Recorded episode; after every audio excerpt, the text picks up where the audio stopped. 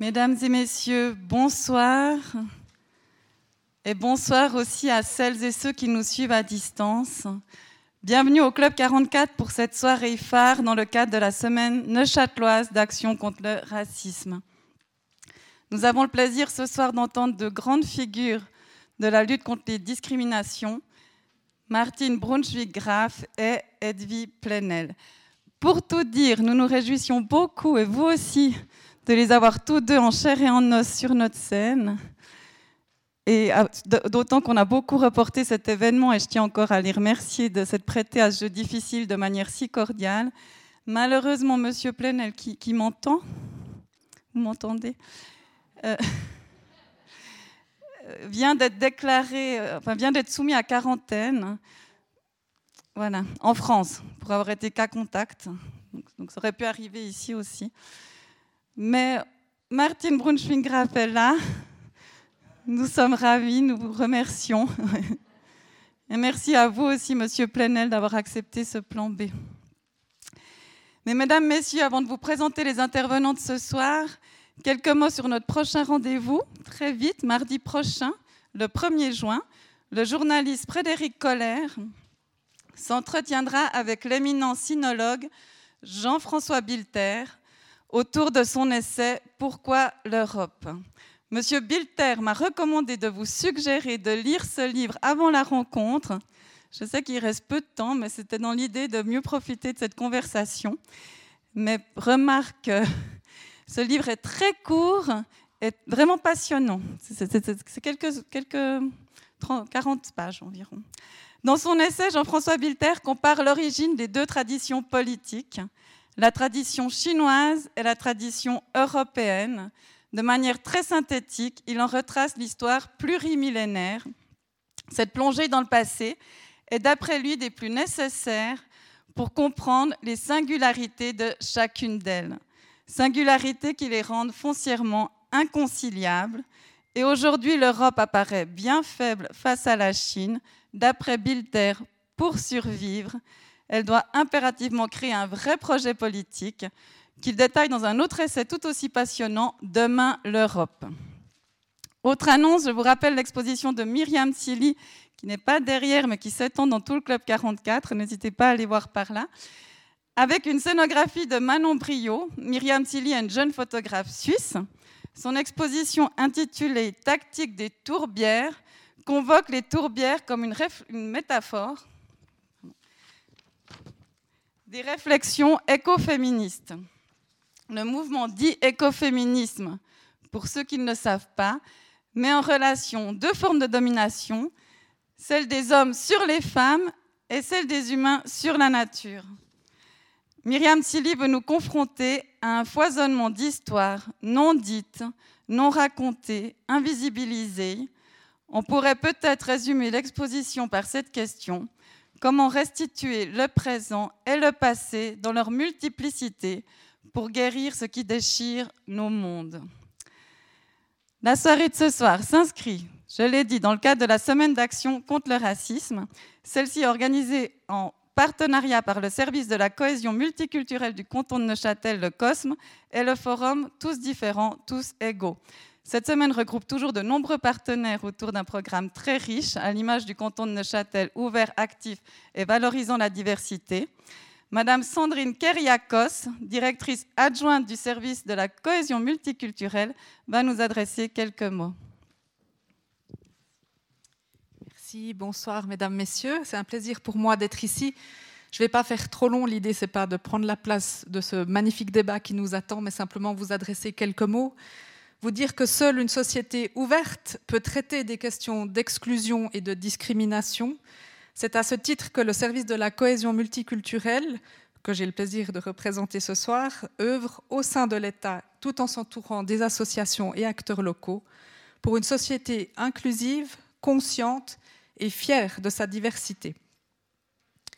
Cet engagement se traduit de différentes manières, il y a plus de 30 ans, nous mettions en place dans le canton de Neuchâtel une politique d'intégration.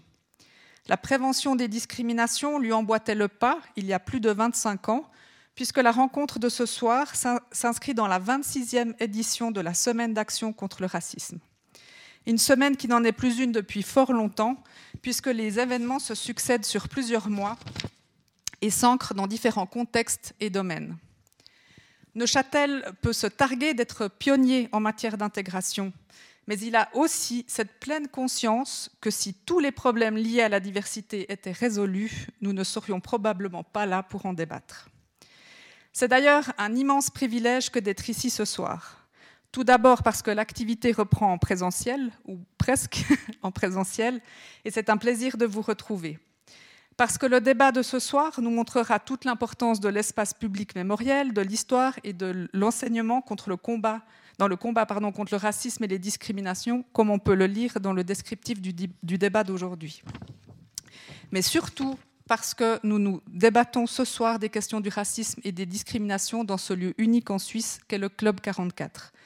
C'est la grande force de la sacre à la Neuchâteloise dans laquelle s'inscrit cette conférence échanger, réfléchir sur cette thématique dans des lieux divers, notamment culturels, avec des partenaires divers, des intervenants divers et dans des ancrages divers. La diversité et ses effets corrélatifs tels que la discrimination et le racisme doivent être conscientisés, thématisés, et cela partout. C'est à cela que s'engage le canton de Neuchâtel, à travers le COSME et l'ensemble de ses partenaires, dans cette nouvelle édition de la Sacre. Un grand merci donc à toutes et à tous. Permettez-moi une fois encore, au nom du service de la cohésion multiculturelle, de saluer l'engagement de l'ensemble des partenaires dans cette édition, de remercier le Club 44 pour son accueil et les intervenants de ce soir pour les regards croisés qu'ils vont nous proposer. À toutes et à tous, une excellente soirée.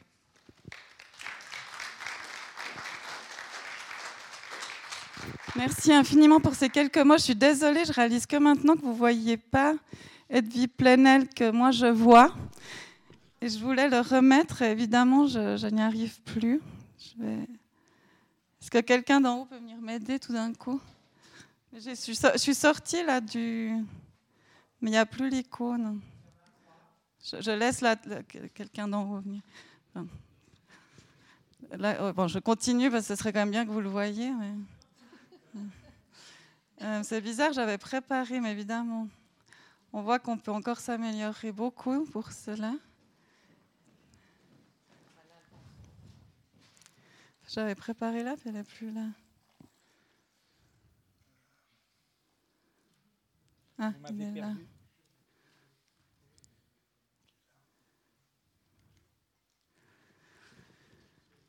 Je suis navrée. J'ose pas dire que je ferai mieux la prochaine fois parce que j'espère sincèrement qu'il n'y aura pas de prochaine fois. Je, suis vraiment désolée de toute cette malveine qu'on a. donc euh, merci vraiment. Je continue pendant que merci vraiment pour ces quelques mots. Merci aussi un merci tout particulier à, Zara Banizadre. On arrive à faire deux choses à la fois, je crois. À Zara Banizadre pour tout cet engagement pour cette semaine d'action contre le racisme. Ah, voilà. Voilà tout le monde vous voit, c'est ma faute, mes excuses. bonsoir à tous. Comme je suis au remerciement, je tiens aussi à exprimer toute ma gratitude à la librairie Payot, présente ce soir avec un riche choix de livres. Et maintenant, une courte introduction de Nathalie Randin, modératrice de cette soirée. je vous introduis avant, à qui revient l'honneur de présenter nos deux intervenants. Nathalie Randin est journaliste indépendante, à la fois journaliste radio, TV et rédactrice. Personnalité locale, présidente du NIF. Vous connaissez sans doute sa voix et son visage. Pardon. Pardonnez-moi. Nathalie Randin a travaillé longtemps à la radio suisse romande comme présentatrice puis reporter. Elle sera ensuite correspondante radio au Palais fédéral, puis engagée par la télévision comme journaliste parlementaire. Dans ce cadre et bien d'autres encore, vous avez croisé de nombreuses fois notre intervenante de ce soir, Madame Martine Brunschwing-Graff. Aujourd'hui, vous collaborez avec plusieurs émissions de la RTS, dont Mise au point et TTC, et vous dirigez également la société de communication Blue Media que vous avez créée. Je vous remercie, Madame, d'avoir accepté notre invitation, et maintenant, je vous laisse la parole. Merci. Merci beaucoup, mesdames et messieurs. Bienvenue à tous. C'est un immense plaisir de partager cette soirée en votre compagnie ici au Club 44 et j'aimerais remercier et féliciter aussi Marie-Léa Zwallen, car euh, il a fallu beaucoup de ténacité, beaucoup de résilience, énormément d'engagement pour organiser cette soirée, mais aussi finalement supporter toutes ces annulations et ces temps suspendus depuis une année quand on anime un club de conférences et de débats. Euh, nous pensions échanger ce soir avec deux invités présents un large public. Nous avons un large public, ça nous réjouit beaucoup. Nous aurons une formule légèrement hybride, mais quand même nos deux invités. Et puis j'aimerais saluer évidemment toutes les personnes qui nous suivent de façon virtuelle. Deux invités prestigieux que j'aimerais tout de suite vous présenter. Martine Brunschwig-Graf, bonsoir. Vous êtes bonsoir. Euh, vous êtes euh, ancienne conseillère d'État genevoise. Vous avez dirigé le département de l'instruction publique et des finances du canton de Genève. Vous êtes une politicienne libérale. Vous avez siégé de longues années au Parlement, une figure respectée, très respectée de la politique suisse pour votre engagement en faveur de l'égalité. Aujourd'hui, vous présidez la Commission fédérale contre le racisme. Dites-nous en quelques mots pour tous ceux qui ne connaissent pas la Commission fédérale contre le racisme, que fait-elle?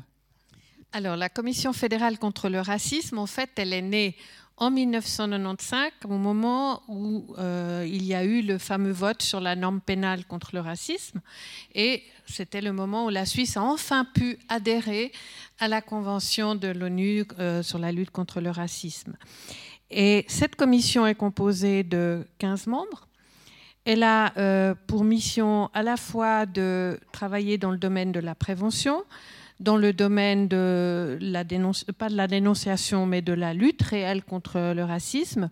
elle a une fonction de conseil, elle a une fonction aussi euh, vis-à-vis -vis de l'extérieur en matière de communication. Comme toujours en Suisse, les commissions sont des commissions extra-parlementaires, c'est-à-dire qu'elles ont un pouvoir limité et qu'elles ont aussi, euh, je dirais, des moyens très limités. En l'occurrence, ils le sont.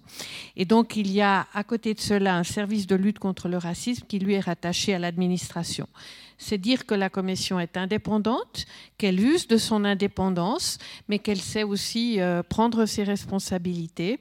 Et donc au quotidien, euh, on a des contacts avec les médias, avec les institutions, avec toutes celles et ceux qui s'engagent sur le terrain. Et on considère qu'on est un acteur, mais qu'on n'est certainement pas le seul acteur. Merci d'avoir accepté notre invitation ce soir euh, avec vous et en direct de Paris Edwy Plenel. Bonsoir Edwy. Bonsoir. Vous êtes journaliste et écrivain français. Vous avez travaillé pendant 25 ans au journal Le Monde. Vous avez dirigé la rédaction du Monde. Et vous avez également créé un site d'information, Mediapart, média en ligne. Est-ce que vous pouvez nous dire, pour toutes, celles qui ne, ceux et celles qui ne connaissent peut-être pas Mediapart, quelle, est la particularité de Mediapart par rapport aux autres médias, médias numériques? Disons que c'est un journal au sens traditionnel de ce terme. C'est justement pas simplement un site. Et c'est un journal totalement numérique qui euh, essaye de défendre dans l'univers moderne de la révolution digitale la tradition journalistique, au sens d'un journalisme d'intérêt public, d'un journalisme au service du public, d'un journalisme défendant la valeur de l'information. Donc ce que nous avons voulu démontrer avec Mediapart, il y a de cela maintenant 13 ans, c'est qu'en faisant du journalisme, simplement du journalisme, on pouvait euh, créer une entreprise de presse rentable. Pourquoi? Parce que nous sommes inscrits contre le modèle de la gratuité. C'est ce qui nous a distingués euh, et qui a fait de nous un journal numérique pionnier contre la gratuité qui va avec le divertissement, avec euh, la foule, la masse. Nous, on a défendu l'idée de la fidélité d'un public grâce à l'abonnement, grâce au soutien de son journal. Comme nous aimons dire, seuls nos lecteurs peuvent nous acheter. Et du coup, Mediapart vit euh, sans subvention, sans publicité, uniquement avec euh, l'aide euh, de ses lecteurs et qui sont attirés par quoi? Par un journalisme, comme je l'ai dit, de révélation, d'enquête, d'investigation, de réflexion au service de l'intérêt général plus que jamais, dans notre période troublée, nous avons besoin, là où nous sommes, chacun d'entre nous, cela vaut pour des responsables politiques, cela vaut pour des magistrats, pour la justice et son indépendance, cela vaut pour des journalistes, nous avons besoin de gens qui, bah, qui finalement font face à la catastrophe, euh, ne se laissent pas aller euh, sur la ligne de plus grande pente, qui pourrait être celle des haines, des virulences, euh, de l'abaissement de la qualité. Voilà, et donc nous, pour le dire peut-être immodestement, dans ce métier, le journalisme, on a essayé de créer un lieu de résistance pour aider tout le monde à se relever et à, et, et à ne pas se laisser aller, pourrait-on dire. En tout cas, je vous remercie d'être avec nous ce soir et je peux vous rassurer, on vous entend parfaitement bien. C'est presque comme si vous étiez là. Bon, merci à vous de votre compréhension. Edwy Plenel, en plus d'être une figure du monde médiatique français, vous avez publié une vingtaine d'ouvrages. Le dernier s'appelle La victoire des vaincus et il est consacré aux Gilets jaunes. C'est bien ça, hein, paru en 2019. Voilà, en tout cas, mesdames et messieurs, pour euh, lancer cette discussion, je me suis euh, demandé quel, fait d'actualité euh, était lié à notre thème, racisme et discrimination. Et puis j'en ai choisi trois qui datent de cette semaine, donc de ces sept derniers jours, et c'est donc extrêmement récent. Samedi dernier se déroulait le concours Eurovision de la chanson. Je ne sais pas si vous avez suivi ce grand moment de télévision. La Suisse est arrivée troisième, a gagné la troisième place, et la Suède euh, était représentée par un jeune chanteur de 19 ans appelé Toussé et d'origine congolaise. Ce jeune réfugié, mineur non accompagné, est arrivé en Suède à l'âge de 11 ans et huit ans plus tard, il est devenu le candidat de la Suède pour ce concours Eurovision.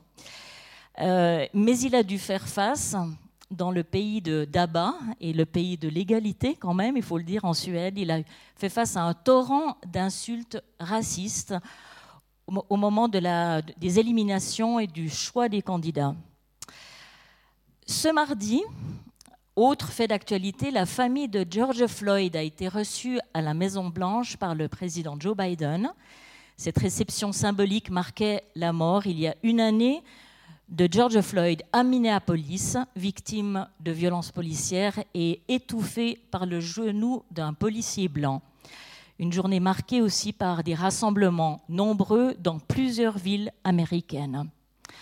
Enfin, le dernier événement que j'ai choisi pour cette chronique du racisme de cette semaine, c'est le procès qui s'est ouvert ce matin à Genève de l'humoriste français Dieudonné, accusé de propos antisémites lors de spectacles qu'il a donnés en Suisse romande. Ce procès a été reporté parce que M. Dieudonné n'était pas à l'audience euh, il, a expliqué qu'il était en tournée et ne pouvait pas se déplacer à Genève.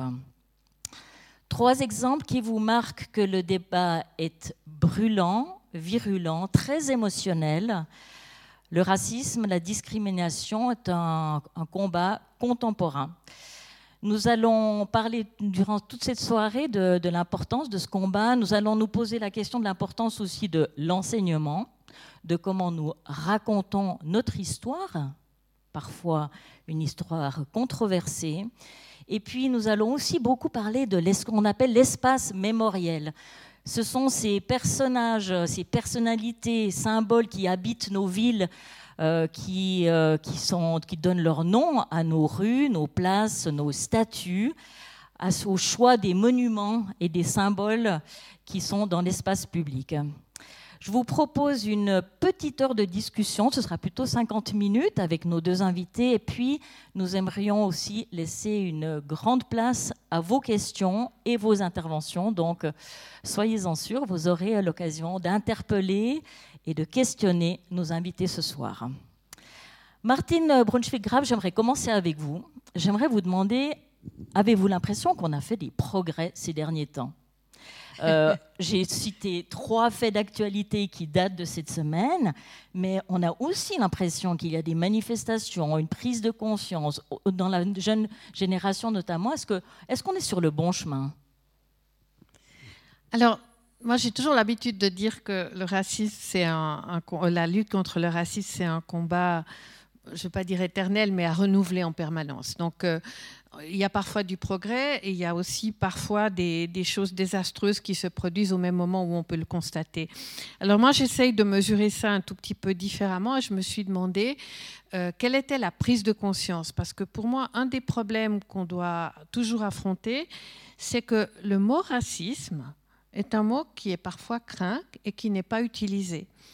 On le connaît, euh, moi je l'observe dans les plans d'études, on en reparlera peut-être euh, des écoles, mais je l'observe aussi ailleurs. On n'aime pas dire qu'il y a du racisme. Alors on s'est intéressé en Suisse à faire une enquête qu'on fait probablement aussi dans d'autres pays sur l'état d'esprit des choses en matière de racisme. Et là, ce que l'on constate maintenant depuis six ans, puisque ça a été fait à trois reprises, c'est qu'à peu près 60%, donc 6 personnes sur 10 qui sont interrogées, et c'est systématiquement le même chiffre pratiquement, disent que le racisme est un problème social important. Donc ça signifie plusieurs choses. D'abord qu'elles en sont conscientes, probablement qu'elles l'observent. Et à côté de ça, il y a un chiffre qui pour moi est quand même un peu dérangeant, c'est le cas de le dire, c'est qu'un tiers de la population, et c'est tout aussi régulier, en Suisse, disent être dérangés par la présence de personnes perçues comme différentes. Donc, d'un côté, on a la reconnaissance du phénomène, et de l'autre, il y a un sentiment de dérangement qui, n'est pas seulement dû à ce qu'on pourrait appeler la discrimination raciale, mais qui en est aussi. Et donc, on a une population qui a quand même une personne sur trois qui se dit dérangée. Donc, est-ce qu'on fait du progrès ou est-ce qu'on n'en fait pas? Ces chiffres sont relativement constants, donc on les, voit, euh, on les voit à travers les choses. Et donc, il faut reconnaître que dans la population, il y a à la fois la volonté de lutter contre le racisme et à la fois parfois des tendances qu'on voit d'ailleurs dans les stéréotypes, où on voit que à peu près 20% euh, à l'égard des musulmans se disent d'accord avec des stéréotypes, 11 à l'égard des noirs et 22% avec, à l'égard des juifs. Ça, c'est les mêmes statistiques répétées. Donc ça veut dire qu'on n'échappe pas au problème. Ça veut dire qu'on progresse dans une chose probable, dans une chose probablement, c'est qu'on le reconnaît le problème plus facilement aujourd'hui qu'on l'a reconnu précédemment. Et ça, c'est le début, je dirais, du progrès. Edwy Plenel, est-ce que vous partagez ce, point de vue? Est-ce que vous avez l'impression qu'on est, sur le bon chemin et que les choses progressent? Bonsoir à, toutes et tous. Oui, je, suis d'accord avec ce que dit euh, Martine Branchevik, mais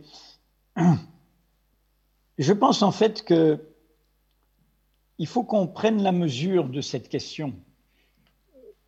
La question du racisme n'est pas simplement euh, une éducation par rapport à des préjugés.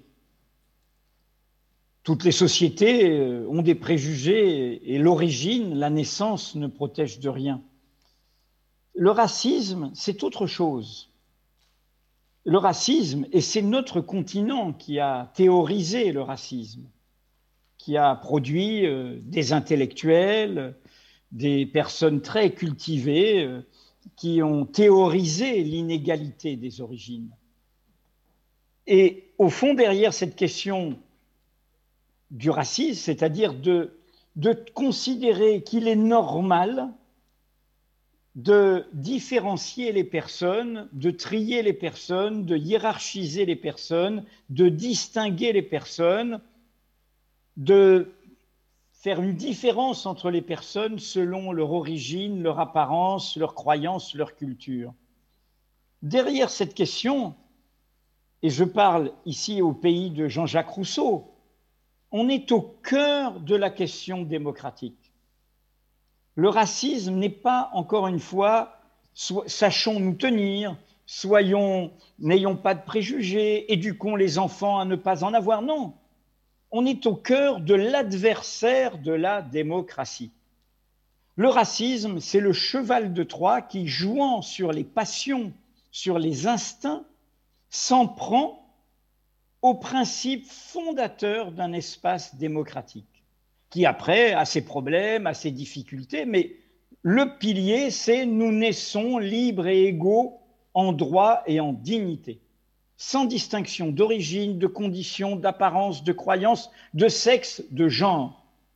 À partir du moment où on laisse entrer, où on cautionne, où on légitime le préjugé lié avec des guillemets à la race, à l'apparence, on est le cheval de Troie de l'inégalité naturelle. C'est pour ça que quand vous lisez des idéologues racistes, ils sont aussi antiféministes, ils sont aussi homophobes. C'est dire que leur culture est la culture de l'inégalité naturelle et donc de la domination d'un groupe qu'ils proclament dominant et qui, dans nos cultures, est un groupe blanc, d'hommes, blancs, bien installés au pouvoir. Et donc, cette question est essentielle. Si on, encore une fois, on la traite comme une question, euh, comme on ferait un peu de, de générosité, euh, d'attention, non. Et c'est pour ça que toute politique qui, dans ses discours, dans son expression, dans ses pratiques, laisse un espace à ces idéologies-là, est une politique, et on y reviendra peut-être dans le débat, qui potentiellement laisse un espace à des idées criminelles. À partir du moment où l'on accepte l'idée d'une hiérarchie, d'une différence, d'une distinction, on laisse la possibilité que cette banalisation rencontre, dans des moments troublés, dans des moments affolés, des idéologies criminelles. Soyons clairs, l'adversaire que nous combattons aussi, les idéologies totalitaires qui se réclament indûment de l'islam, l'idéologie djihadiste, l'État islamique, Daesh, ce sont des racistes, y compris au cœur de leur religion, puisque leur théorisation, c'est que les sunnites sont supérieurs aux chiites.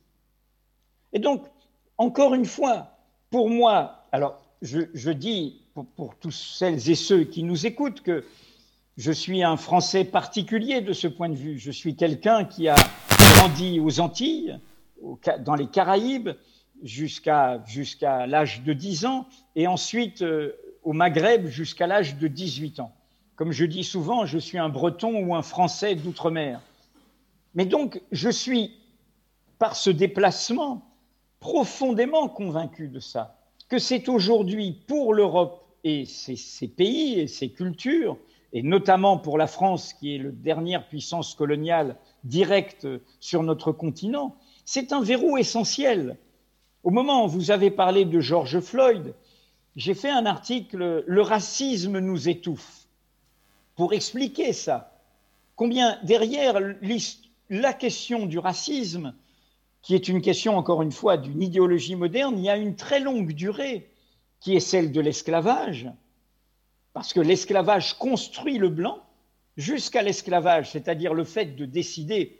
Il y a eu de l'esclavage dans les, civilisations africaines, dans la Rome antique, mais ce qui se passe avec la conquête de l'Amérique, c'est une théorisation industrielle, commerciale, de la déportation de personnes comme des instruments de travail, qui se fait à échelle industrielle, pas simplement des échanges de captifs comme ça se faisait dans l'Antiquité ou dans des sociétés euh, traditionnelles. C'est notre modernité, après la Renaissance, qui projette quoi? Eh bien, elle projette quelque chose qu'elle va inventer. Vous savez que c'est l'esclavage qui invente deux mots, le mot blanc et le mot nègre. Avant, on disait des morts, M-A-U-R-E-S. Le mot nègre, et d'où le stigmate, être un nègre. Et le blanc, avant, on disait celui-là, il est rougeau, celui-là, hein, il, est un peu pâle, celui-là, il a une drôle. Et, ainsi de suite. On décrivait des mines parce qu'on n'a pas tous la même couleur blanche.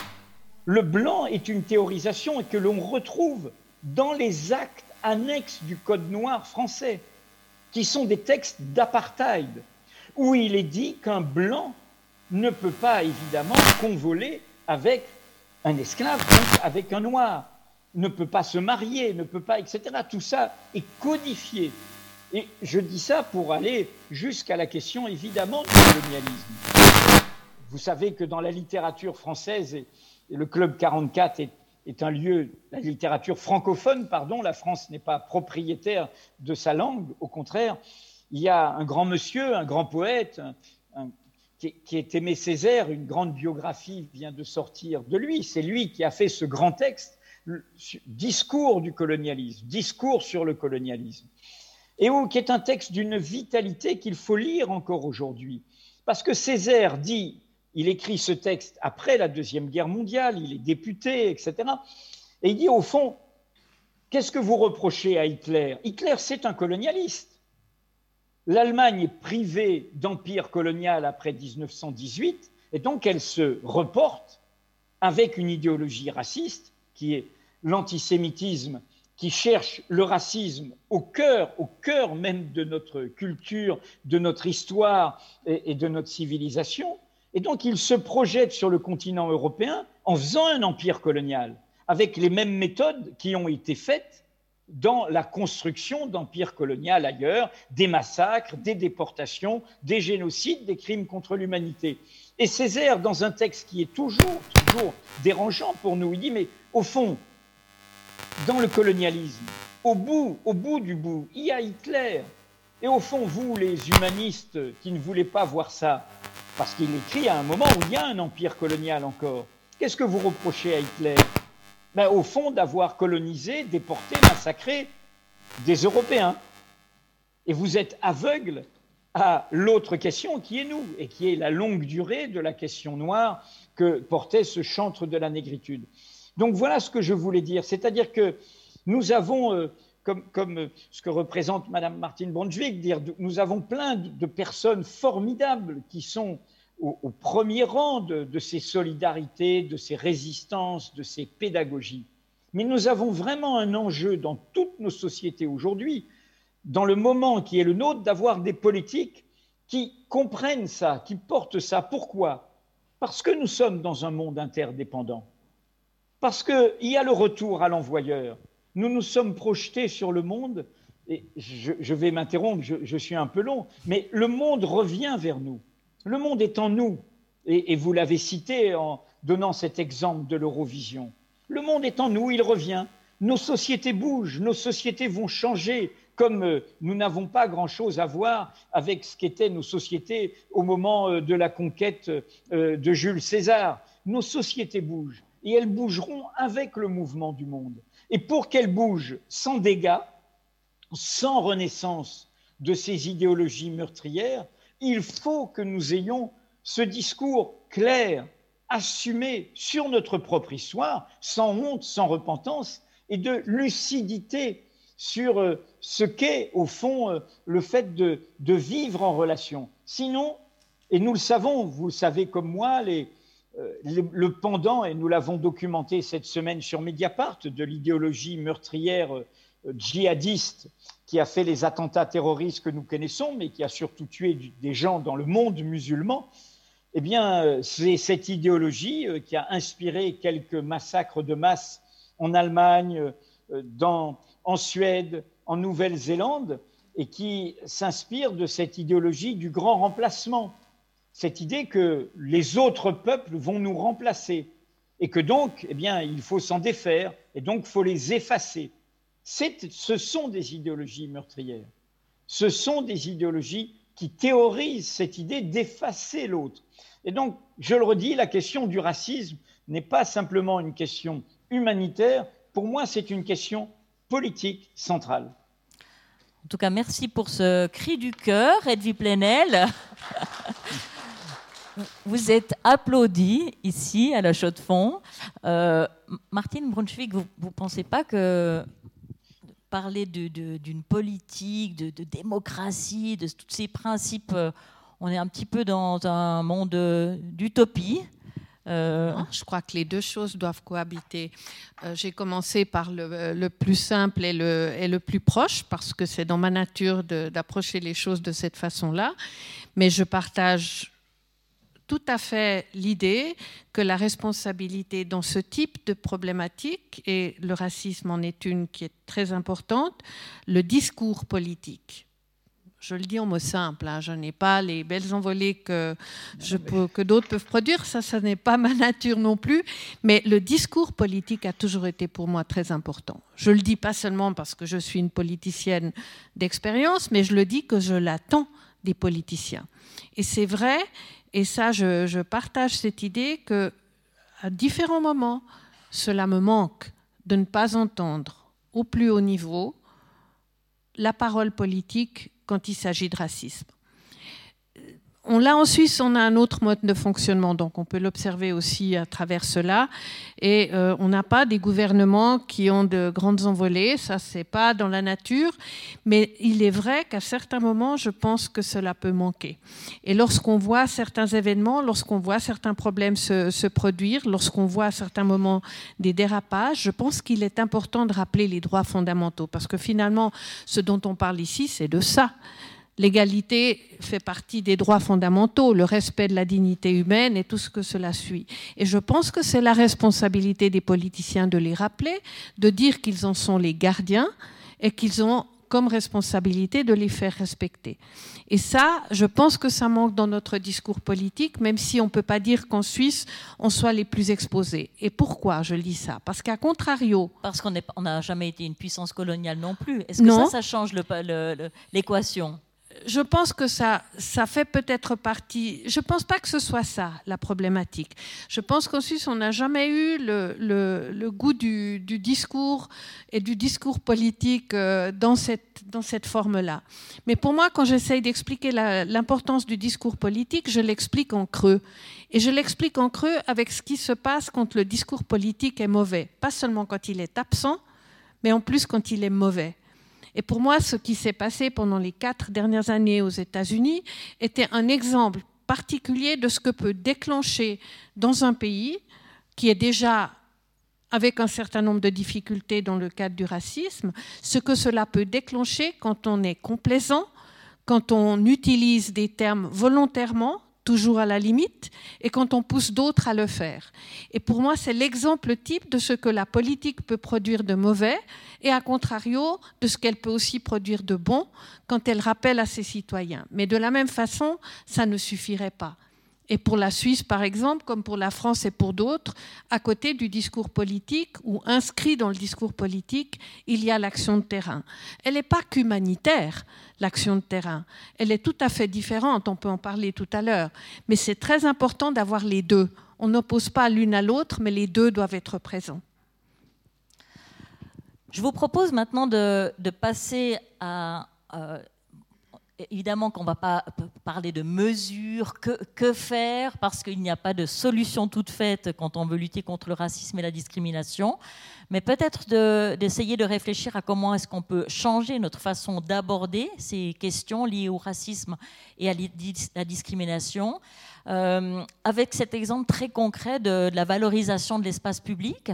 C'est un sujet qui est particulièrement vrai euh, et d'actualité pour, le, canton de Neuchâtel, puisque Neuchâtel a un grand bienfaiteur, un grand mécène qui s'appelle euh, David de Pury, qui a légué toute sa fortune à la ville de Neuchâtel.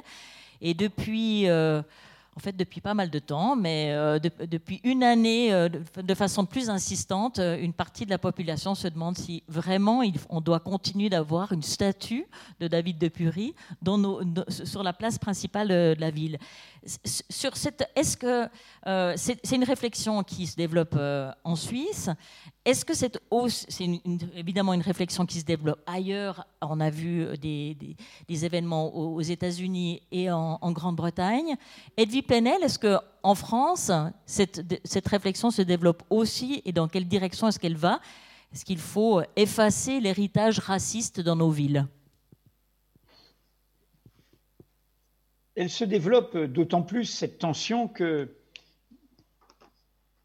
toute une autre pédagogie n'a pas été faite. Vous savez, je disais, j'ai grandi dans les Caraïbes, j'ai grandi à la Martinique. À la Martinique, il y a des statues qui aujourd'hui sont renversées. Alors, il y en a une qui a été renversée, on lui a coupé la tête, il y a déjà pas mal de décennies, et personne ne s'en est plaint. C'est Joséphine de Beauharnais. C'était la première femme de Napoléon Ier une belle mulâtre courtisane béquée, en fait, colon, comme on dit. qui, qui, qui, a été au cœur, je le rappelle, Napoléon Ier, qui est célébré aujourd'hui en France. Vous savez qu'en 1802, il est premier consul. Il rétablit l'esclavage qu'avait aboli la Révolution française. Il poursuit ce rétablissement par une guerre coloniale terrible en Haïti, en Saint-Domingue, et euh, il prolonge ça par des textes qui sont des textes d'apartheid d'une grande violence. Et non seulement ça, mais toujours pour faire des évocations de la littérature, il fait aussi une épuration ethnique de l'armée, lui qui en était, le jeune caporal Bonaparte, puisque l'événement révolutionnaire avait permis que euh, des Noirs, anciens esclaves, nés libres ou affranchis, grâce à leur force, à leur courage, à leur intelligence, à leur conviction, gravissent les échelons. Savez-vous, par exemple, que le général Dumas, le père d'Alexandre Dumas, était un général de la Révolution française et qui euh, sera euh, euh, rejeté, exclu de l'armée française et qui deviendra un peu pauvre. Et, Dumas, c'est une histoire dont il se rappellera, y compris quand il écrit Le Comte de Monte Cristo, des revanches comme celle-là. Mais nous sommes ici comment dire, à la chaux de fond et on parle de Neuchâtel, mais vous savez que, que quand même euh, Toussaint l'ouverture euh, et ses restes sont partis dans une fosse commune euh, au fort de Joux. le Toussaint l'ouverture était lui aussi un général de la Révolution française. Donc ce que je veux dire par là, c'est qu'il y a toutes sortes de figures qui ont été effacées, oubliées, pour mettre à la place les figures des vainqueurs et des dominants. Donc j'en reviens à Joséphine de Beauharnais. Le fait de lui couper la tête, euh, c'est-à-dire que la statue est sur la place centrale de Fort-de-France et il n'y a plus la tête, ça ne pose pas de problème euh, à quiconque. En revanche, dans la dernière période, et c'est plus douloureux, euh, on s'en prend au statut de Victor Schellcher. Et c'est compliqué. Victor Schellcher, venant faire un il était représentant en porcelaine et il visite les colonies d'Amérique et il découvre la réalité de l'esclavage et il devient un, homme de l'abolition euh, et on lui doit, euh, c'est lui qui a porté les textes de l'abolition de l'esclavage en 1848. Il faut quand même dire qu'il y a d'abord eu des révoltes d'esclaves. C'est pas Schellcher qui, d'en haut, euh, a accordé l'émancipation. Les esclaves eux-mêmes euh, se sont révoltés depuis Haïti, mais d'autres révoltes ont eu lieu. Et donc c'est compliqué parce que euh, à l'évidence, lui, n'est pas un esclavagiste. Donc qu'est-ce que ça dit? Ça dit qu'il y a une colère sur le thème euh, on veut se réapproprier de notre histoire. Moi, je suis contre, évidemment, renverser les statuts de Victor Schellcher, parce qu'il n'y a pas de légitimité à ça. Mais en revanche, il y a une légitimité à dire mais où sont les statuts de nos héros? Euh, La mulatresse solitude, Delgrès et toutes sortes d'autres figures qui ont été des figures de la résistance à cette barbarie qui était euh, la plantation, c'était un système euh, totalitaire. Et donc, continuons et venons sur le continent français. À Paris, vous avez, dans cet héritage napoléonien, vous avez toutes sortes d'avenues qui portent aujourd'hui encore mais des noms de massacreurs, de gens qui... Parce que qu'est-ce que ça a voulu dire la colonisation au XIXe siècle? Il y avait dans la culture européenne dite d'Ancien Régime un certain droit de la guerre. On se massacrait, mais il y avait des règles. Il y avait des règles, sauf dans des moments de guerre civile et d'autres, mais euh, les armées régulières ne tuaient pas des civils, ne violez pas euh, les femmes, euh, ne brûlez pas des gens dans des grottes, ne coupez pas les têtes des prisonniers. Tout ça, nous l'avons fait au XIXe siècle. La conquête de l'Algérie dure 40 ans. Et elle dure 40 ans avec les faits dont je viens de vous parler. On tue des civils, on brûle des villages, on brûle des gens dans des grottes, on coupe des têtes. Quand on parle des djihadistes aujourd'hui qui coupent des têtes, mais dans un imaginaire très lointain, et c'est terrible. La France a, il y a quelques mois, rendu une dizaine de têtes à l'Algérie. De têtes d'Algériens révoltés qui avaient été gardées au Muséum d'histoire naturelle comme des curiosités. Et c'était des leaders des révoltes contre la colonisation française, comme euh, la tête du grand chef Ataï en Nouvelle-Calédonie, de la révolte de 1871-72, contemporaine de la Commune de Paris. Pendant longtemps, la France a dit on l'a pas, on l'a pas. Et puis finalement, elle était au Muséum d'histoire naturelle, tout près du lieu d'où je vous parle. Et elle a été rendue euh, avec les honneurs au peuple kanak. Nous avons fait ça. Nous nous sommes comportés en barbares.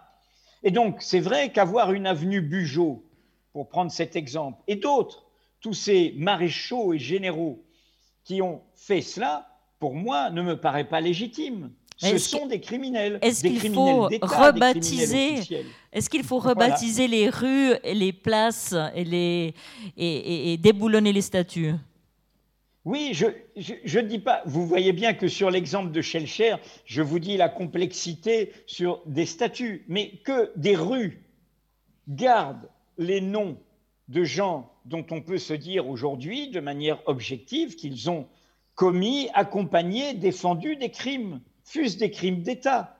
Ça me pose un problème et c'est légitime de poser cette question.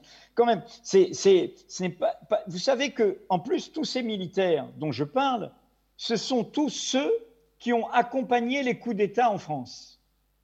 C'est-à-dire toutes les répressions qui ont été faites contre le peuple en 1848, juin 1848, la répression de la Commune de Paris, on est dans l'anniversaire, mais je pourrais venir à la guerre d'Algérie, ceux qui ont fait le coup d'État de 58, qui a fait tomber la quatrième République, c'est les mêmes qui torturaient et qui assumaient de torturer. Donc, il ne s'agit pas, il, s'agit de mettre tout sur la table. C'est-à-dire que nous accepterions de mettre tout sur la table. Vous vous rendez compte, en France, nous n'avons pas de musée de l'esclavage.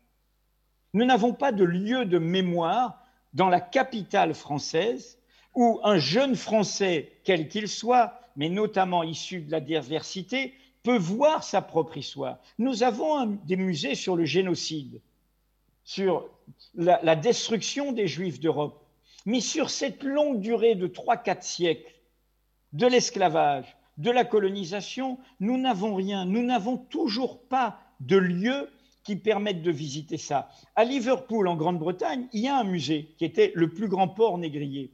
En France, il y a une petite ébauche à Nantes, à Nantes seulement, qui est ma ville de naissance et qui a été une des villes négrières. Il n'y a pratiquement rien à Bordeaux, il n'y a rien au Havre et rien pratiquement à La Rochelle. Donc, il faudrait déjà que cette histoire, elle soit racontée, elle soit assumée, elle soit décrite. Parce que je voudrais juste rappeler, je termine et, renvoyer la balle au débat pour le canton de Neuchâtel. On l'enverra surtout au canton de Genève aussi. de Genève aussi, pardon. Mais je connais mieux Neuchâtel, ayant enseigné à, l'université, vous savez. Euh, euh, euh, comment dire? Vous savez que cette histoire a fait notre richesse. Deux anecdotes le palais de l'Élysée qu'occupent les présidents de la République française a été construit à la fin du règne de Louis XIV par un jeune noble qui était désargenté et qui donc a épousé la fille d'un bourgeois qui lui avait de l'argent et qui lui a permis de construire ce palais. Qui était ce bourgeois? Eh bien, c'était un négrier. Il avait fait sa fortune avec le commerce triangulaire et avec l'esclavage. Donc le palais de l'Élysée a été construit sur une fortune faite avec l'esclavage.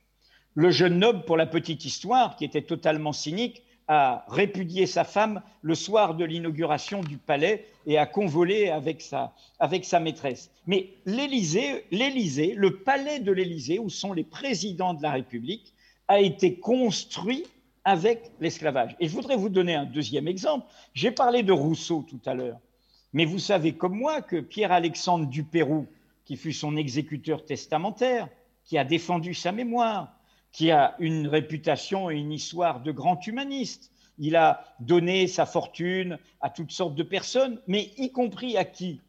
Ben, aux esclaves des cinq, habitations, des cinq plantations qu'il avait au Suriname et qui faisait sa fortune. C'est-à-dire, on est au cœur de la contradiction de l'humanisme européen. On pouvait aimer Rousseau et en même temps défendre Rousseau et en même temps avoir une fortune. Vous pouvez visiter sa maison à Neuchâtel qui était appuyée sur cet échange totalement inégal qui permettait de faire des fortunes formidables en exploitant euh, l'homme, l'humanité. Martin Brunswick, faut-il démolir les palais, euh, rebaptiser le boulevard Karl Vogt à Genève Même le musée d'ethnographie de Genève s'est lancé dans une grande croisade pour revoir sa, stratégie et se décoloniser. C'est bien qu'on parle des musées. Je pense qu'on devrait d'ailleurs en parler tout à l'heure par rapport aux collections est ce que ça signifie, parce que c'est une autre façon aujourd'hui de coloniser et de dépouiller, en définitive. Et pour moi, c'est un gros sujet de préoccupation qu'on a essayé de résoudre avec une convention, mais qui a quand même des implications par rapport à ce qu'on va admirer, que ce soit au musée des arts premiers quand on est en France, ou que ce soit à certains musées qui sont très connus ici aussi, et à Genève en particulier. Mais puisque vous posez la question, j'y ajouterai le président Wilson, puisqu'il se trouve que le président Wilson était aussi un personnage euh, raciste et qu'au-delà de cela, il a euh, un hôtel, il a même il a une certaine notoriété en ce qui concerne sa présence à Genève et la création de la Société des Nations. Donc c'est dire si c'est pas simple. Alors moi j'ai toujours répondu la même chose et je le ferai dans le futur aussi je ne pense pas que détruire apporte quelque chose. Porter le débat, oui, s'approprier l'histoire, et là je rejoins tout à fait ce que dit Edwy Plenel, ce qui est important aujourd'hui, c'est de connaître son histoire et de la comprendre et de savoir comment la lire, les implications qu'elle a, et savoir aussi ce qui est, ce qui est parfois dans les personnages, qui peuvent être euh, extrêmement généreux, on l'a rappelé tout à l'heure, et qui peuvent être parfaitement exploiteurs, exploiteurs dans d'autres circonstances. Euh, la maison du Pérou en est un exemple, effectivement, que j'aurais cité tout à l'heure parce qu'il est aussi une maison officielle qu'on utilise pour des, pour, des, pour des manifestations officielles. Et la Commission fédérale contre le racisme y a d'ailleurs siégé avec d'autres, mais volontairement et en toute conscience, je le précise, et en, et en montrant, et je pense que c'est utile de le montrer de cette façon-là, à quel point il y a certains paradoxes. Je suis venue en 2019 à Neuchâtel et je crois que certains s'en souviennent parce qu'on a eu un débat au musée, euh, au musée d'histoire, euh, au musée d'art et d'histoire, lors duquel il y avait l'exposition des Indiennes et qui était donc le prétexte justement à avoir ce débat sur ce que signifiait le commerce euh, triangulaire, ses conséquences et le fait qu'il y avait un lien avec notre histoire, l'histoire suisse. Et j'ai senti dans la salle, comme je pense que je le sentirai encore à d'autres reprises, à quel point c'est douloureux à quel point c'est difficile et à quel point, notamment pour des familles, de parcourir cette histoire, parce que la Suisse a cette caractéristique de ne pas avoir été un État colonial en tant que tel, mais d'avoir dans son histoire des personnes qui ont à la fois été très souvent des bienfaitrices à différents égards, mais aussi des personnes qui ont gagné et construit leur fortune dans les, conditions qui ont été décrites tout à l'heure. Et ces dualités-là, on doit les affronter, on doit les dire, avec une plus grande difficulté parce qu'on a besoin des historiens pour ça. Mais pour avoir des historiens qui puissent fonctionner euh, jusqu'au bout, il faut aussi avoir les archives et l'accès aux archives. Et l'accès aux archives officielles est une chose qui est en principe garantie, euh, sauf euh, exception explicable parfois. Mais l'accès aux archives privées, c'est une autre affaire. Et donc, toutes ces questions-là, qui posent toute une série de problématiques avec lesquelles on doit aujourd'hui se confronter, on n'en est qu'au début. Parce qu'une fois qu'on a exploré ça, une fois qu'on l'a euh, théorisé, une fois qu'on l'a exprimé et rendu abordable à chacun, il s'agit aussi de l'enseigner. Là, on entre dans encore un autre domaine qui est très compliqué par rapport à ça et dont je vous tends la perche pour la suite. Euh, c'est moi qui vais vous tendre la perche parce que vous avez été directrice du département de l'instruction publique. Est-ce que ce n'est pas le moment de raconter l'histoire différemment de faire la lumière, d'éclairer notre histoire. Et ça, commence certainement par les manuels scolaires, la façon dont on aborde la chose dans les écoles. Est-ce que ce que c'est peut-être pas la première chose à faire, une priorité? Martine, oh, ensuite on demandera à, Elvie Plenel ce qu'il en pense. alors, ce n'est pas la, responsable de l'instruction publique qui va vous répondre, mais puisque je ne le suis plus. Mais je dois quand même vous dire que s'il y a un domaine, il y en a deux, peut-être les mathématiques, mais disons qu'il y a un domaine d'enseignement qui est extrêmement délicat, complexe et difficile à fédérer, c'est celui de l'histoire. Pourquoi? Parce qu'en Suisse, on a cette euh, habitude que je trouve en soi assez bonne, c'est-à-dire que les manuels scolaires se construisent à la base et non pas dans un bureau de ministre quelque part. Et donc, l'histoire ne se dicte pas, les manuels scolaires ne se composent pas de façon administrative, et l'histoire n'est pas décrite de façon administrative par le centre. Donc ça, c'est une chose qui est essentielle et qui a pour conséquence que pour pouvoir arriver dans un phénomène qui entre dans les manuels scolaires, il s'agit effectivement d'avoir d'abord un matériel scientifique, c'est ce qu'on a eu euh, lorsqu'on a eu toute la, discussion sur le rapport Bergier, pour ceux qui s'en souviennent, et l'appropriation qui doit en découler et le contenant qui doit être. Ce que nous faisons, nous, aujourd'hui, c'est de parcourir euh, notre volonté, c'est d'avoir un regard sur les manuels scolaires pas pour les dicter, mais pour déterminer aujourd'hui d'abord ce qu'ils peuvent avoir parfois de discriminant ou pas, mais aussi qu'est-ce qu'il est important qu'il y soit pour que véritablement dans ce pays, on prenne conscience de la problématique et qu'on en discute et qu'on en parle et qu'elle soit enseignée de façon correcte. Mais ça, ça n'est pas quelque chose qui se dicte. Et je le dis encore une fois, il est important qu'il y ait des, des recherches scientifiques, qu'il n'y en ait pas que quelques-unes et qu'il y ait un énorme travail qui se produise pour que ce mouvement puisse se faire de façon cohérente. Est-ce que dans un pays euh, centralisé comme la France, euh, l'enseignement, la transmission des savoirs pourrait être euh, revue et gagnerait à être vue dans, le combat contre la discrimination vie Plenel? Vous posez très très bien la question et Mme Brunswick a parlé d'or sur, sur le métier d'enseignant. J'ai d'abord été un journaliste spécialisé dans les questions d'éducation et je comprends parfaitement ce qu'elle disait tout à fait.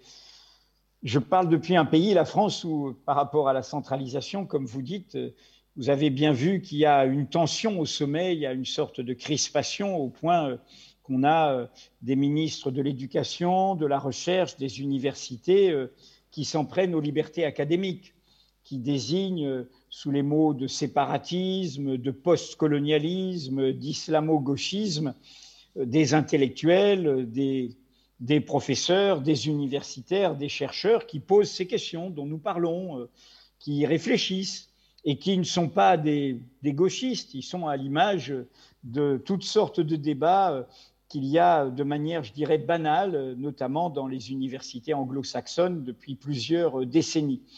Il y a une crispation française actuellement que moi, euh, je, lis à, une histoire française qui peut-être est en train, derrière cette crispation, de se nouer et donc, espérons-le, peut-être de manière douloureuse de se dénouer, c'est que la France n'a pas réglé cette question.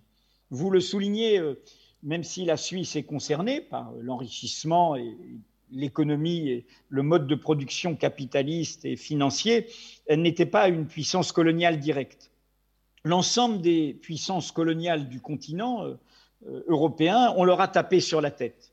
L'Allemagne, doublement, l'Espagne, il y a très longtemps, puis après avec le franquisme, l'Italie euh, a perdu son empire colonial, le Portugal, il y a très longtemps, la France, par toutes sortes de ruses et d'accidents de l'histoire, a fait une décolonisation sans s'interpeller, sans s'interroger, et une décolonisation très sauvage, très violente, est finalement raté avec, comme vous le savez, des pratiques néocoloniales et surtout le maintien d'un empire colonial direct. La France, par exemple, aujourd'hui, euh, détient euh, le deuxième domaine maritime du monde grâce à ses possessions coloniales directes. Et vous allez voir comment ce débat se tend aujourd'hui en France autour notamment de la Nouvelle-Calédonie et de l'avenir de la Nouvelle-Calédonie. C'est un, un vrai problème. Le pays n'a pas dénoué sa relation à cette question. Je vous parlais de ma jeunesse à la Martinique. Mon père était vice-recteur, était responsable dans, dans l'administration de l'enseignement à une époque où il n'y avait pas euh, les communications directes d'aujourd'hui, où on allait en paquebot, etc. Eh bien, savez-vous qu'à cette époque, c'est lui qui a imposé, on est en 1959-60, c'est pas il y a si longtemps, eh bien, il n'y avait pas de manuel scolaire d'histoire et de géographie qui parlait aux enfants des Caraïbes et des Antilles de leur histoire ou de leur milieu naturel. Les manuels de géographie parlaient encore des quatre saisons, avec un hiver, avec de la neige, avec des images de campagne, etc. J'avais à l'époque huit ans, c'est une histoire dont je suis témoin. Et donc, euh, avec quelques-uns, ils ont fait les premiers manuels scolaires qui racontaient les alizés, euh, la saison sèche, la saison humide, enfin bref, l'univers dans lequel ces jeunes vivaient. Pour dire l'aveuglement dont nous parlons, on est en 1960, hein, les années 60, la modernité. Mais rassurez-nous, rassurez-nous, les choses ont évolué. Oui, bien sûr. Non, non, mais elles ont évolué, mais si vous écoutez le bruit de fond du débat français aujourd'hui, vous voyez qu'il y a un fort, backlash. Pour le dire très nettement, vous m'avez cordialement invité. Euh, je suis journaliste, mais j'ai quand même assez honte de voir que dans mon pays, aujourd'hui, euh, euh, des émissions racistes, des éditoriaux racistes, des journalistes racistes ont pignon sur rue sans que ça n'émeuve grandement le monde politique et les autorités de contrôle. Les hommes politiques de tous horizons vont à ces émissions sans problème face à des personnes qui n'ont aucun problème à dire leur racisme, leur antiféminisme, leur homophobie, leur islamophobie, et ça ne pose pas de problème. Nous sommes quand même, je me permets de vous alerter sur la dangerosité de ce climat, euh, nous sommes dans, ce moment-là. Je voudrais continuer à faire écho à ce qu'a dit Mme Brunswick. Sur les musées, c'est très important en effet, et je sais que autour de la France, ce débat est beaucoup plus avancé. Il est avancé euh, chez vous, notamment dans les musées où il y a des collections d'art premier. Il est avancé en Allemagne. L'Allemagne, qui, vous l'avez vu hier, a fait une grande déclaration sur le génocide en Namibie et a reconnu euh, le génocide qui avait été commis contre les Herero et d'autres populations de Namibie avant 14. C'est une déclaration officielle et il parle bien de génocide, hein, hein, d'un crime contre l'humanité. Ils n'ont pas de problème et ils ont fait ça le même jour où notre président a eu du mal, même si son discours est à saluer, à tout simplement, très humblement dire je présente mes excuses pour euh, la, l'accompagnement français du génocide au Rwanda. Alors, la question des objets dans les musées est très importante. Je suis un amateur d'art premier, d'art lointain, comme on les appelle. Euh, et j'aime beaucoup le musée du Quai Branly à Paris, qui est très esthétique, qui est très beau. Il y a des très belles collections. Mais rien n'est dit sur l'origine des objets. Beaucoup de ces objets, vous savez, sont parfois des butins de guerre, sont parfois des objets, notamment dans l'art africain, qui ont été pris, on conquiert, et dans le butin de guerre, on prend des objets qui avaient une valeur inestimable pour les populations, pour les royaumes défaits. Je n'ai aucun problème à ce que ces objets ne soient pas tous restitués dans des pays où il y a de la corruption, où il y a euh, de la prévarication et des biens mal acquis, et qu'on les garde, mais à condition qu'on explique l'histoire de ces objets qu'on dise comment, dans quelles conditions ils sont arrivés chez nous. Et, là, il y, a, un enjeu très concret parce que c'est de l'esthétique et on va voir. Et, je crois qu'il y a, comment dire, un univers des formes, une universalité des formes qui est communicable et qui est communicante pour tout le monde et qui est inspirante. Mais ça n'empêche pas de raconter ça. Et je voudrais terminer juste en disant, derrière notre débat, puisque tout ça a été dans le débat, en tout cas français, euh, très fort euh, ces dernières semaines. Ne pas oublier euh, le dernier génocide du XXe siècle. Il est africain. Ce sont des Hutus qui ont génocidé des Tutsis. Mais il est africain d'inspiration européenne. Comme vous le savez, cette hiérarchie entre Hutus et Tutsis est un héritage de la colonisation belge, de la d'un tri artificiel qui a été fait dans la colonisation entre, en mesurant des crânes, en regardant des tailles, en pensant euh, cette vieille biologie euh, raciste qui euh, croyait à une sorte d'éternité des espèces humaines et qui a créé une hiérarchie où, du coup, dans la colonisation, les Tutsis étaient vus comme des seigneurs et les Hutus étaient, devaient être dominés. Le ressentiment des indépendances et de la suite donne le résultat que vous savez. Et il le donne avec l'aide d'une autre puissance coloniale, la France, qui a accompagné. Elle n'est pas co-auteur du génocide, mais elle a totalement soutenu le gouvernement génocidaire et soutenu l'échappée des génocidaires. Et donc, voyez bien que ce poison dont nous parlons, j'ai dit au début, l'origine ne protège de rien. Il peut y avoir des Noirs demain raciste et exterminateur. Hein, ce n'est pas un privilège du blanc, ça. Mais en revanche, l'idéologie dont nous parlons, ce poison-là, a été théorisé, inventé dans notre modernité européenne. C'est ce que traduit l'antisémitisme sur fond d'anti-judaïsme chrétien. Donc, prendre ça, encore une fois, au sérieux comme une question centrale de l'éducation, de la pédagogie, de la politique, c'est nous prémunir dans les temps à venir, qui sont des temps incertains, contre la folie des hommes. Je le dis comme je le ressens. On peut que partager votre avis, mais on a aussi un peu le sentiment que c'est une lourde tâche qui nous attend. Rebaptiser les rues, vider les musées, changer les manuels scolaires, vous vous rendez compte de tout ce qu'on doit faire? Eh ben, je crois eh que ben. je crois qu'on n'a pas prétendu devoir vider les musées, mais je pense que ce qui est très très important, c'est pas seulement de parler, puisqu'on parle juste des musées, de ne pas simplement parler de ces héritages que nous avons dans nos musées, mais du fait qu'un certain nombre de gens, encore aujourd'hui, s'approprient d'une façon ou d'une autre et de façon plus ou moins légale, ou l'ont fait dans des périodes beaucoup plus récentes. Et en faisant cela, ils font deux choses. Ils sont illégaux au sens de ce qui est convenu par les lois, mais ils, ils, ils pillent, si on veut, la culture de ces pays pas simplement parce qu'ils s'en emparent, mais parce qu'ils ne, leur permettent même pas de se l'approprier. Et tout ça avec la théorie sur laquelle euh, les musées qui peuvent aller, euh, qui peuvent être présents dans certains pays ne sont pas en mesure d'entretenir les œuvres, etc. Je pense que là, il y a une vraie réflexion à avoir pour savoir comment ce qu'on fait en sorte que lorsqu'on veut être véritablement attentif à la problématique de, de, l'autonomie des pays, la possibilité de s'approprier sa propre culture, de la connaître, de la comprendre et de la développer, c'est un élément essentiel. Et c'est tout le débat qu'on n'a pas souvent auprès des musées parce que c'est compliqué, mais on le voit apparaître maintenant. On l'a vu en Allemagne encore récemment et il y a des débats dans certains pays et je pense que c'est bien.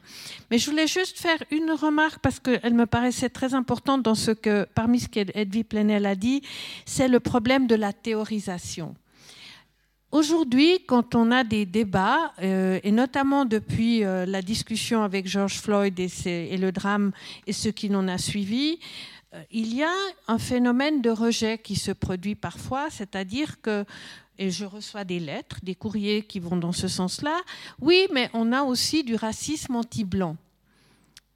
Alors, je réponds toujours la même chose. Je dis, dans les, jugements que l'on peut recenser en Suisse, il y a des cas où il y a eu des phénomènes de racisme pour lesquels des gens ont été condamnés pour du racisme dit anti-blanc, ou plutôt pour des discriminations ou même des injures à l'égard des, des, des blancs parce qu'ils étaient blancs. Ça existe. Mais la problématique de la théorisation est importante parce que ce que j'essaye toujours d'expliquer, c'est qu'on ne peut pas mettre les choses au même niveau on n'a pas, en ce qui concerne, j'allais dire, la, population blanche, de théorie développée en termes de supériorité et d'infériorité. Ce qui est évidemment pas la même situation que celle qu'on connaît à l'égard des Noirs, qu'on a connu, qu'on connaît à l'égard des Juifs, ou avec d'autres, d'autres populations que l'on peut estimer, les Roms, par, exemple, par exemple, pour prendre cet exemple-là aussi aujourd'hui. Et ça, c'est important de le comprendre. C'est pour ça qu'on les met même pas au même niveau. C'est pour ça qu'on estime qu'il y a des populations qui sont particulièrement exposés et avec lesquels on a, on a un travail de mémoire à faire, c'est pour cette raison-là. C'est pas parce qu'il ne peut pas jamais se passer qu'un blanc soit victime de manifestations discriminatoires ou d'actes même de, de, de, de, racisme à son égard. C'est parce qu'il n'y a pas sur, dans la même situation des théories qui se sont répandues au point d'en faire un système dans lequel les gens étaient étaient totalement discriminés et de façon systématique argumentée et, comme je le disais, théorisée. C'est ça la différence et c'est ce qui est souvent difficile d'expliquer, mais qui est tellement important de dire pour qu'on comprenne la situation.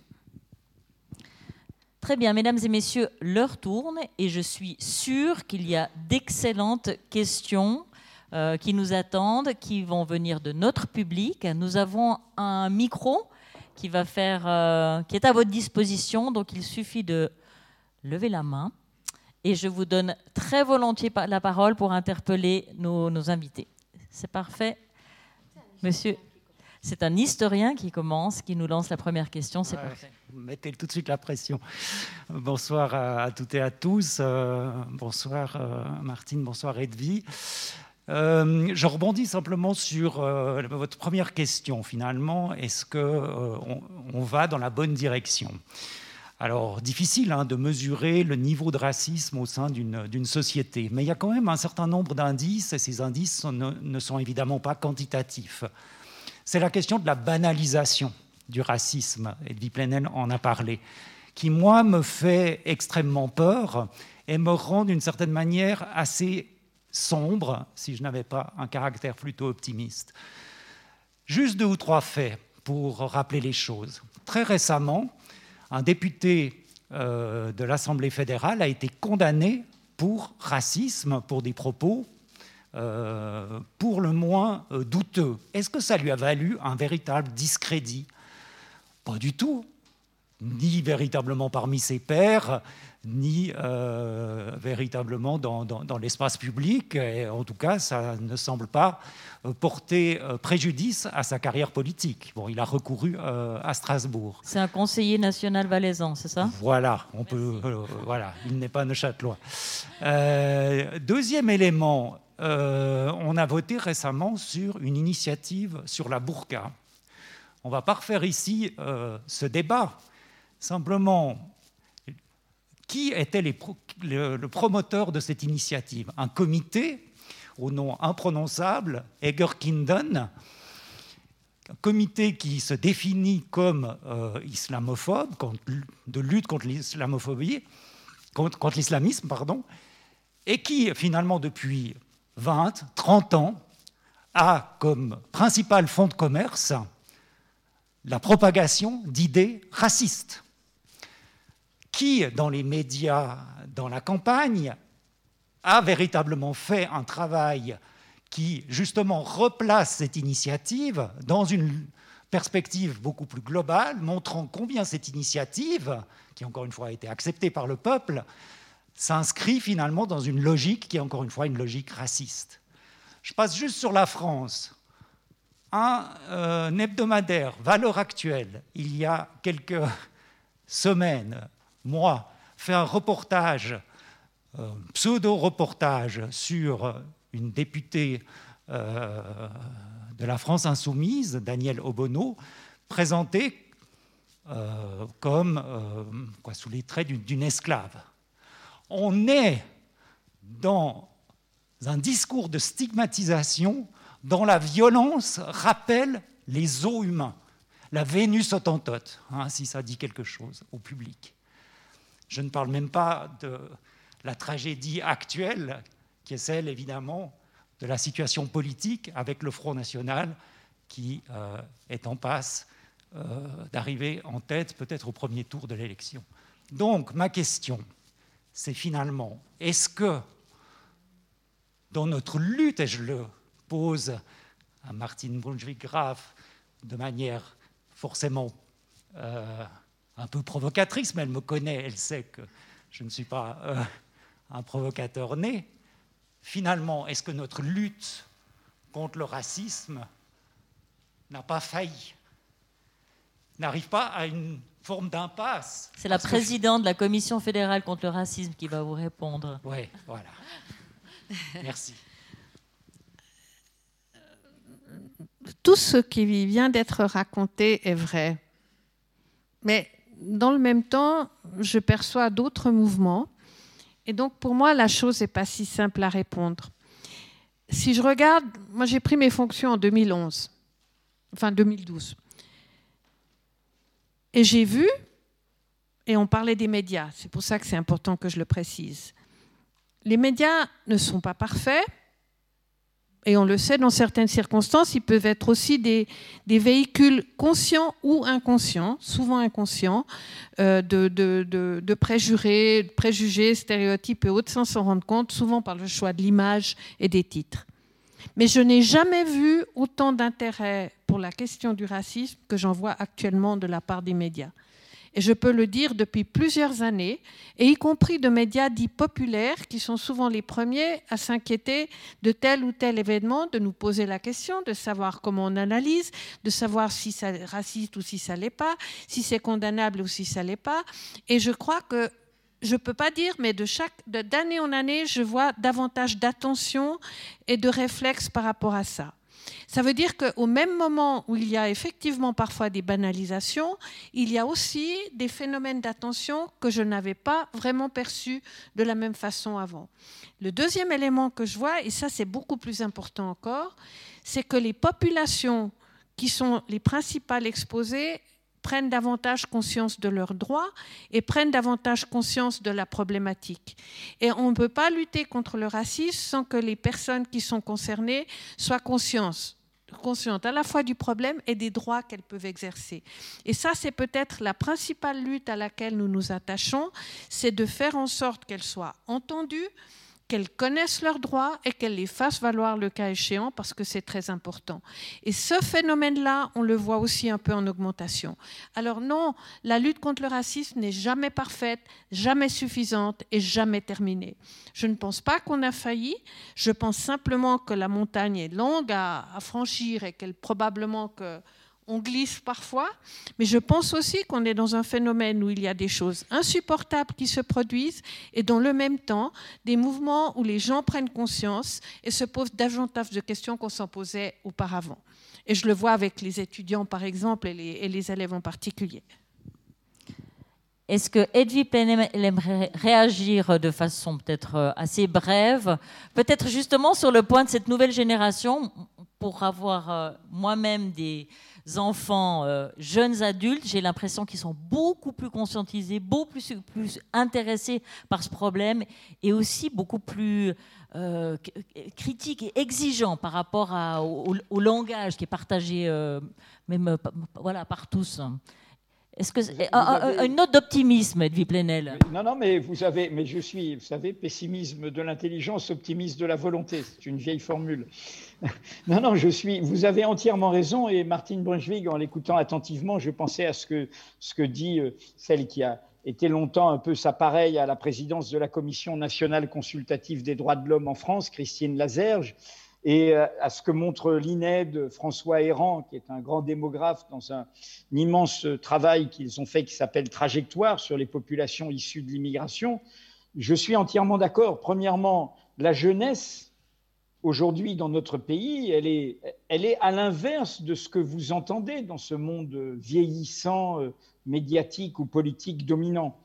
Vous avez des jeunes qui, euh, pour employer le langage qui fait très peur à ce vieux monde, qui sont dans la pratique, entre guillemets, intersectionnelle.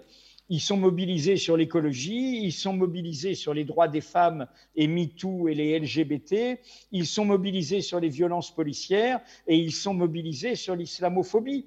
Et ils se retrouvent là-dedans. Et ils se politisent et ils se cultivent et, et c'est leur monde, c'est leur histoire. Alors, qu'est-ce qui bloque? Nous vivons un moment de crispation, un moment de transition.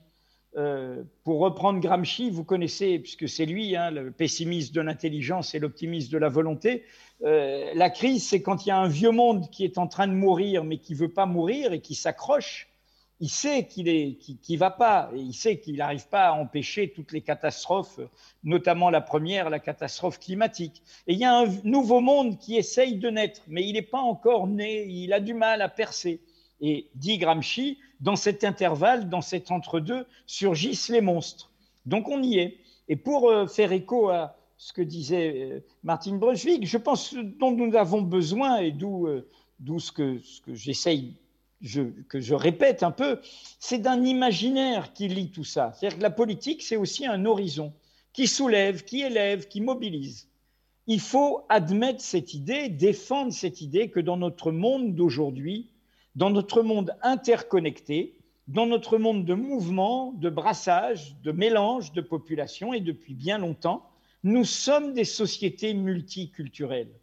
Ça ne veut pas dire abandonner des identités qui nous sont propres ça veut dire accepter que nos identités sont de relations et qu'elles sont multiples. Elles sont multiples dans nos mots, dans nos imaginaires, dans notre nourriture, dans nos films, dans notre musique, dans tout ce qui nous fait. Et c'est ça qui bloque. Vous savez, moi je parle d'un pays, où on n'arrive pas à changer cette phrase de la Constitution, la France est une et indivisible, alors que la France, elle est plurielle, et on devrait avoir cet imaginaire d'une France pluriel. Et, c'est vraiment ça qui bloque. Et l'émergence de cette expression dont parlait euh, Martine Brunswick de racisme anti-blanc illustre ça. Il y a des préjugés, euh, qu'il y ait des virulences. Encore une fois, l'origine ne protège de rien et quelqu'un qui ne serait pas blanc ou qui ne serait pas d'histoire européenne peut aussi bien dire des préjugés et des sottises qu'un autre, bien sûr. En revanche, le racisme, c'est un systématisme c'est quelque chose qui est vécu au quotidien par les personnes, dans les institutions. Comme vous le savez, en France, c'est un des problèmes sur lesquels nous n'arrivons pas à faire évoluer nos institutions, malgré les promesses reniées des politiques, c'est ce qu'on appelle le contrôle au faciès. J'ai trois neveux qui ont été adoptés en Suisse. Ma sœur n'est plus vivante, son mari non plus. Et c'était donc il vivait, il vivait euh, euh, près, près de Lausanne. Ses trois neveux ont été adoptés de Colombie. Ils ont d'abord grandi en Suisse. Après le décès de son époux, ma sœur est revenue vivre en Bretagne, à Nantes. Eh bien, mes neveux, c'était le jour et la nuit. Ils sont indiens, ils sont un peu colombiens, ils ont une histoire comme ça. Il y a sans doute des problèmes en Suisse, mais il leur est arrivé en France qui n'était jamais arrivé, le contrôle au faciès. Ils se sont retrouvés, vus comme des populations, par le systématisme des institutions discriminées. Vous comprendrez que du coup, euh, ils sont revenus travailler en Suisse. C'était un clin d'œil pour euh, dire quand même, je pense souvent que les grands pays doivent apprendre, les grands pays prétentieux euh, des pays à côté, que la France ferait bien d'apprendre de la Belgique, de la Suisse, du Canada et de bien d'autres. Voilà. Bon, merci beaucoup pour cette réaction. C'est vrai, on est parfois un peu plus humble. nous attendons une autre question. Oui, alors je fais partie d'un groupe qui fait de l'activisme sur les réseaux sociaux, qui s'appelle Je suis là. Et puis euh, notre objectif, en fait, c'est d'essayer d'inverser les tendances sous les, sous les articles, dans les commentaires.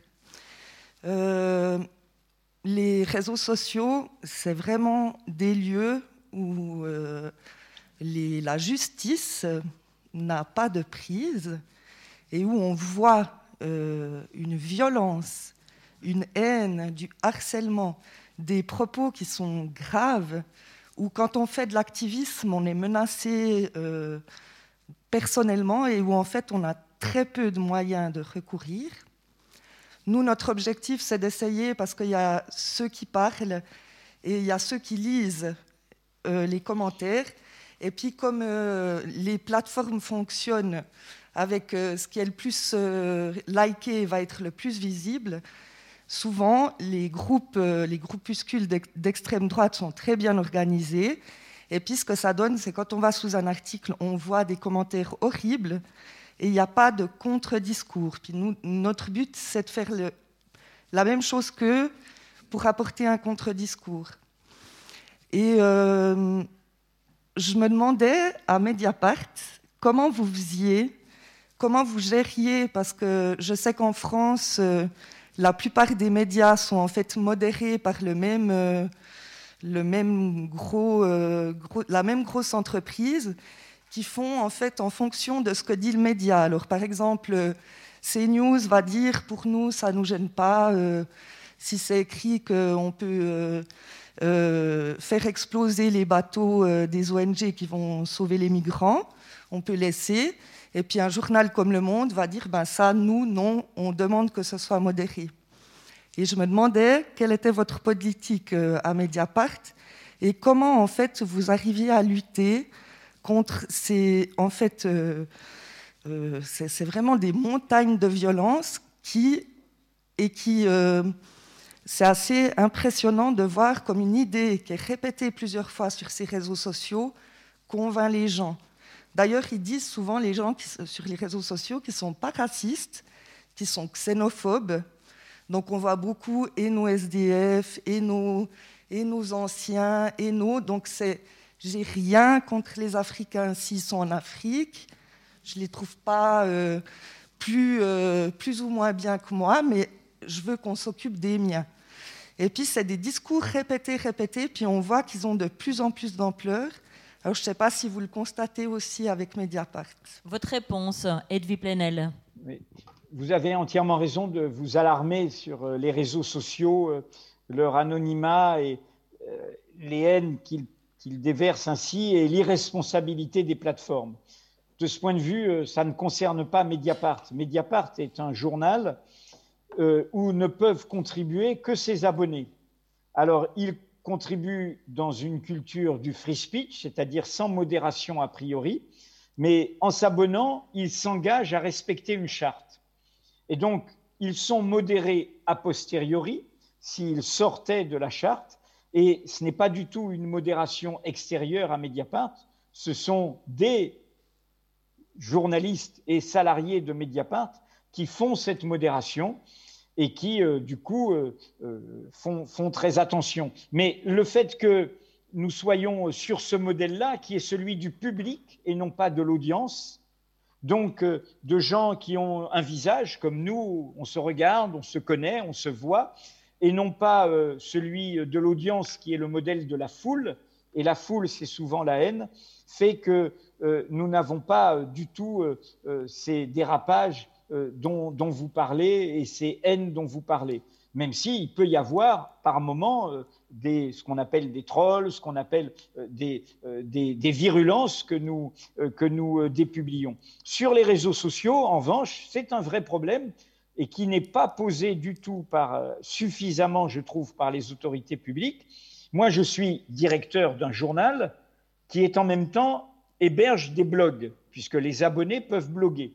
Donc, je suis responsable juridiquement de ce que publie le journal et je suis hébergeur de contenus dont sont responsables les blogueurs. Mais du coup, si on me signale un contenu d'un blogueur qui, serait, qui contreviendrait euh, aux dispositions légales, qui serait diffamant, qui sont ceci, je dois intervenir. Actuellement, Facebook et Twitter et plein d'autres se considèrent presque comme irresponsables c'est-à-dire qu'ils interviennent de manière erratique. Le meilleur exemple, le plus caricatural, c'est Trump, hein, qu'ils ont, débranché euh, bien tardivement et euh, euh, dans la mesure quand la messe était dite. Et donc là, il y a, un vrai problème qui est vraiment lié à l'histoire des médias l'éditeur a une responsabilité, l'imprimeur a une responsabilité, l'hébergeur a une responsabilité. Et là, euh, au-delà de, leur, impunité fiscale, j'allais dire, de, ces grands groupes euh, euh, issus de la révolution numérique, il y a un vrai, vrai, vrai problème que les États n'ont pas su actuellement euh, euh, suffisamment posée. Alors, pour être optimiste, comme le demande notre modératrice, la révolution numérique dont nous parlons, c'est une histoire de 20 ans au grand maximum. Donc on peut se dire que, voilà, en posant la question, on va progressivement s'approcher de la réponse. Très bien, merci beaucoup pour cette question. Il y avait une question là, puis après Joanna. Oui, nous avons deux questions en attente. Merci. Euh, dans un contexte que je résumerais d'une phrase, est-ce qu'il a existé quelque part une décolonisation réussie? Je ne crois pas. Euh, j'ai deux bricoles à dire. Euh, dans le cas du Rwanda, la conception des Tutsis et Hutus comme race, sauf erreur, est due aux colons d'origine, c'est-à-dire l'Allemagne, tiens, tiens, qui était la puissance coloniale avant la Belgique. C'est juste. Et pour les musées, je me demande s'il n'y a pas une espèce de colonisation sournoise dans des musées du type musée des arts premiers, lesquels sont d'ailleurs beaucoup plus tardifs que la plupart des autres, ce qui est assez bizarre. C'est une façon sans doute de ne pas dire primitif. Mais le problème, c'est que ces objets, souvent, si je ne me trompe pas, ne sont pas dans les cultures d'origine ce que nous appelons dans nos cultures des objets d'art. Ça avait d'autres usages, d'autres fonctions. En un sens, à un certain point au moins, c'est ceux qui les ont pris qui en ont fait des objets d'art. Après, peut-être que maintenant, mettons Rwanda, mettons Togo, etc., d'où viennent de ces objets, on a intégré sur place cette conception, et puis pourquoi pas, après tout, hein, elle, est à disposition.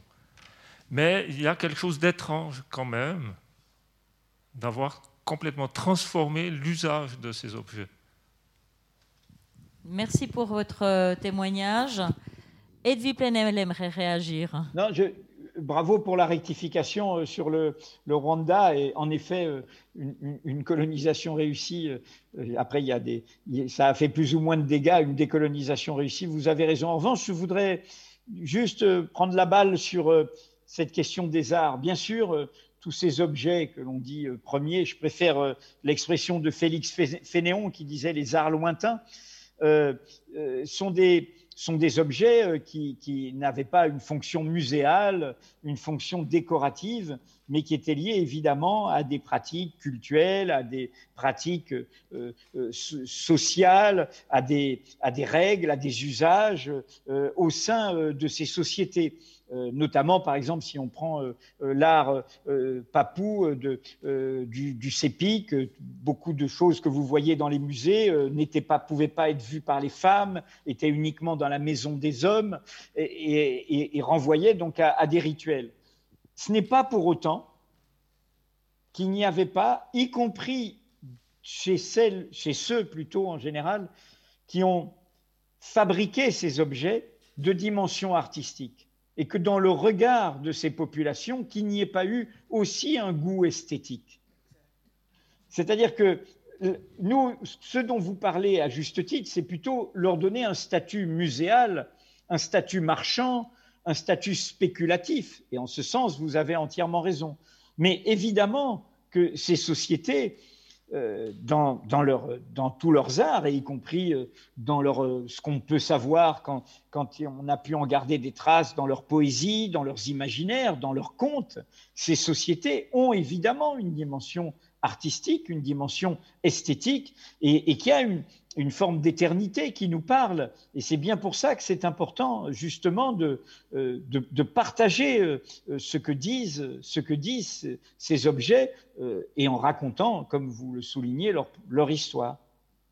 Martine Brunswick. Oui, juste pour prolonger là, dans nos propres musées, dans nos propres histoires, on a des objets que l'on met dans un musée qu'on considère aujourd'hui peut-être comme de l'art. Je rappelle simplement que la balance Terraillon se retrouve quelque part euh, au musée d'art moderne à, New York. Mais dans nos sociétés, on a ce processus. Mais ce qu'on fait quand on importe ces objets, et moi j'étais au Mali, dans un endroit tout à fait précis, où il y avait une mission culturelle qui commence à nous parler de ce qui se passe là-bas et nous parle aussi des collectionneurs que nous, nous connaissions. À partir de là, il ne s'agit pas simplement d'imaginer qu'il s'agit d'importer des objets usuels dont on dépouille un pays. Il s'agit de considérer que dans l'histoire de ce pays, il y a des objets qui traversent les temps, comme les nôtres traversent les temps et qu'on y est attaché aussi. Il y a des symboles d'histoire, il y a des symboles parfois simplement de technique et d'artisanat. Il y a énormément de, de symboles de ce genre dont on exproprie ces pays sous prétexte de les valoriser dans nos musées, ici en Europe, aux États-Unis ou ailleurs, quand ce n'est pas encore à Dubaï. Ça, c'est un acte de dépossession et il se passe de nos temps. Ça n'est pas simplement des choses qui, datent euh, d'années antérieures. Et je pense qu'un pays a le droit d'avoir son histoire, bien entendu, et aussi les objets de son histoire. Et si on veut faire quelque chose d'intelligent et qu'on a de l'argent, ça n'est pas d'importer ces objets, mais c'est peut-être d'aller s'inquiéter de savoir comment est-ce que dans ces pays, ils ont les moyens de les conserver s'ils ont besoin de ces moyens-là. Là, on est utile à quelque chose, mais pas nécessairement en prétendant le faire connaître à la planète entière sous prétexte qu'on est dans un musée qui est davantage visité. De nos temps, il y a d'autres façons de faire connaître les objets que de les importer et d'exproprier des gens de, de leurs propres leur racines, quelque part. Nous sommes prêts pour une nouvelle question. Merci. Je voulais rebondir sur euh, ce que disait Madame qui travaille sur les plateformes. Je vous avoue, Edwige Plenel, que je me suis euh, abonnée pendant une année à Mediapart et que j'en suis sortie parce que j'étais choquée par la violence des, propos des lecteurs, justement. Ça m'a vraiment. Euh, je trouvais que c'était assez, assez dur à supporter. Voilà, moi j'ai peut-être un bisounours, mais je voulais vous partager ça avec vous. Maintenant, par rapport à ça, justement, par rapport à la haine, à la peur, quand on parle de racisme, est-ce qu'on parle, maintenant on parle des musées, des rues, des écoles, de, l'histoire, mais est-ce qu'on parle aussi pas de chacun de nous? Parce que quand je suis assise dans un fauteuil, en, entend en entendant parler de, racisme, je me dis, je suis où moi là-dedans? Je suis, je suis dedans, parce que la haine, la peur, quand je lis le journal, je, vaccine, je suis médecin et je vaccine, je suis très très triste de voir combien les gens ont peur de ce vaccin, mais c'est, effrayant, ils, en pleurent, ils n'endorment pas la nuit. Et je me dis, les médias jouent un grand rôle là-dedans aussi. Et où va cette peur, où va cette, euh, angoisse euh, de cette population qui, vit des choses très très dures aussi hein? tout, le monde vit des choses très très dures en ce moment, la peur de perdre son job, etc est, on est un peu tous dedans, on est dans ce dont on parle, tous. Et, ce n'est pas quelque chose qui est extérieur à nous. On, peut tous un jour être pris là-dedans et on doit tous se méfier de soi-même. Oui, je vous remercie beaucoup pour cette intervention parce que ce n'est pas seulement les institutions dont on parle, mais aussi parfois de nous quand on sort. Euh, si personnellement, je, m'imagine en train de sortir de la gare Cornavin et qu'on voit des Roms, parfois on a ce genre de réaction. On a connu depuis une année, en, cette année de pandémie, des réactions aussi très fortes anti-chinoises, parce qu'on a l'impression que ce virus vient de Chine. Est-ce que, Martin Brunfig ou Edwin Plenel, vous, voulez peut-être réagir sur cette dimension personnelle et privée de, notre thématique ce soir hein? Assez brièvement, quand je vous ai cité le fait qu'on pouvait être dérangé par des personnes perçues comme différentes, parle ici d'un tiers de la population. Mais en fait, on peut se poser la question chacun d'entre nous. Et j'ai fait l'exercice il n'y a pas très longtemps, juste avant la pandémie, où on était tous dans un, dans un colloque de ce genre-là, à se dire qu'est-ce qui nous dérange et à quel moment ça nous dérange et pourquoi. Et on a chacun parfois une tentation de rejet sur quelque chose. Et moi, je dis toujours, le fait de ne pas être raciste, c'est pas le fait d'être un saint, c'est le fait de savoir aussi parfois, indépendamment de tout ce qui est la hiérarchisation, mais c'est le fait parfois de ne simplement pas se laisser aller à quelque chose qui est une tentation, parce que les tentations, elles existent. On n'en est pas toujours conscient, et on est, on, a, on est toujours l'autre de quelqu'un, mais on peut toujours voir en quelqu'un l'autre et celui qu'on pourrait rejeter pour telle ou telle raison, de façon totalement irrationnelle. Et j'ajoute encore une chose, ce que je constate à l'heure actuelle, c'est que toute cette pandémie a réveillé chez un certain nombre de gens, au-delà des problèmes qu'ils affrontent, des réactions beaucoup plus violente que ce qu'on pourrait imaginer à l'heure actuelle. Alors ça se traduit à travers les vaccins, les pour et les contre et d'autres choses, mais on voit là des dérives qui s'expriment à travers ça et qui font qu'on ne maîtrise plus soi-même la crainte, le rejet, ou les choses qui pourraient spontanément s'éveiller parce qu'on n'est simplement pas des saints. Et je pense que là, il y a des vraies questions à se poser par rapport à soi-même. Souvent, quand on discute au sujet des enseignants qui doivent être formés, on se rend compte aussi de cette problématique, c'est-à-dire que ça les interroge eux-mêmes quelque part sur leurs propres réactions, sur les propres questions qu'ils doivent se poser pour pouvoir faire face au racisme s'ils en découvrent dans leur classe ou dans la cour d'école. Tout ça, c'est très compliqué, mais ça se résume au fait qu'on doit aussi parfois s'interroger soi-même parce qu'on n'est pas exempt de réaction de rejet. Simplement, ce qui nous différencie, c'est de ne pas s'y laisser aller et de, ne, et de, pouvoir le, le, déconstruire, si on peut dire, si on en est capable. En tout cas, merci beaucoup d'avoir abordé ce, la sphère privée dans votre réaction. Je pense que c'est effectivement quelque chose qui manquait, encore une dimension qui manquait à notre débat ce soir. Y a-t-il d'autres euh, mains qui se lèvent? Oui, nous vous écoutons, monsieur. Merci. Alors d'abord, merci beaucoup pour cette analyse extrêmement précise. J'aimerais faire deux remarques. La première, euh, c'est concernant l'histoire.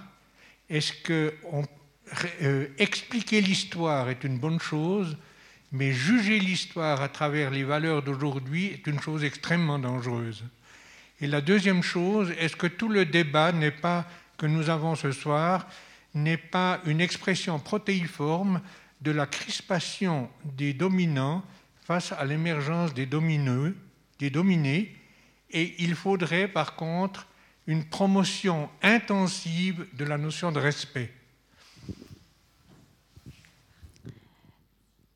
Est-ce que Edwy Plenel aimerait réagir à cette, euh, cette prise de position? Bien. Vous avez entièrement raison. Hein. L'histoire, c'est comprendre. Donc, ce n'est pas excuser, et ce n'est pas juger. Ce n'est ni excuser ni condamner, mais c'est comprendre. Hein. Donc, euh, c'est ni euh, faire une histoire édifiante dans un sens euh, glorieux, ni dans un sens dépréciatif, mais c'est comprendre. Évidemment, quand je vous citais Pierre-Alexandre du Pérou, je ne le condamne pas. Et je raconte les contradictions. Mais en même temps, je vous ai parlé de Victor Schellcher, etc. Donc euh, l'histoire ne fait pas la morale, vous avez entièrement raison. En revanche, comme vous le savez, euh, Marc Bloch, euh, le fondateur de l'école des Annales, qui a marqué la culture des historiens au, siècle dernier, et qui fut par ailleurs un martyr de la résistance, Marc Bloch disait Il n'y a d'histoire qu'au présent. et c'était plutôt un médiéviste, Marc Bloch. C'est-à-dire que euh, l'histoire, euh, c'est toujours quelque chose qu'on fait au présent. Euh, on se pose de nouvelles questions en histoire à cause de notre présent. Le présent fait bouger l'histoire, y compris les problématiques historiennes bougent avec le présent. En clair, l'histoire, elle n'est pas elle n'est pas un musée justement, elle n'est pas, elle n'est pas sous une vitrine, c'est pas un passé antiquaire euh, comme, comme disait euh, Nietzsche, c'est pas quelque chose qu'on met sous clé. L'histoire, elle bouge, elle est en mouvement, et le mouvement, c'est nous qui le faisons au présent. Et je crois qu'il faut accepter ça. Et en ce sens, ça peut être un champ de bataille, l'histoire, évidemment. Euh, par rapport aux enjeux du présent. Vous avez le meilleur exemple sous nos yeux, c'est euh, les commémorations pour le, bicentenaire de la, mort de, euh, de, Napoléon Ier. il est évident qu'on peut tout à fait raconter l'histoire autrement que celle qu'on nous raconte. C'est quand même pas un petit détail que cet homme ait assassiné toute démocratie euh, euh, qui existait encore, y compris après la Révolution française, tuer la liberté de la presse, euh, projeter certes les idéaux de la Révolution française, mais dans une logique de conquête en Europe dont beaucoup de peuples européens n'ont pas forcément gardé le meilleur souvenir. Donc vous voyez bien qu'on a une, une, autre façon de faire ça. En revanche, pour terminer, vous avez entièrement raison, il y a derrière une forme de grand-peur de certaines de certaines couches dirigeantes vieillissantes, même si j'ai probablement, je suis pas loin de leur âge, voire plus vieux pour, pour, certains, mais qui quand même euh, ne veulent pas bouger avec le monde d'aujourd'hui, avec ce monde, encore une fois, interdépendant, ce monde, comme disait Édouard Glissant, de la créolisation, euh, ce monde car, pour revenir à la question intime qu'a posée Madame tout à l'heure, et en étant d'accord avec ce qu'a dit euh, Martine Branchevik, euh, au fond, qu'est-ce qui nous est posé de façon éternelle, mais de manière, là, je dirais, plus, euh, plus cuisante, et qui est en effet à l'échelle personnelle C'est la question de l'autre.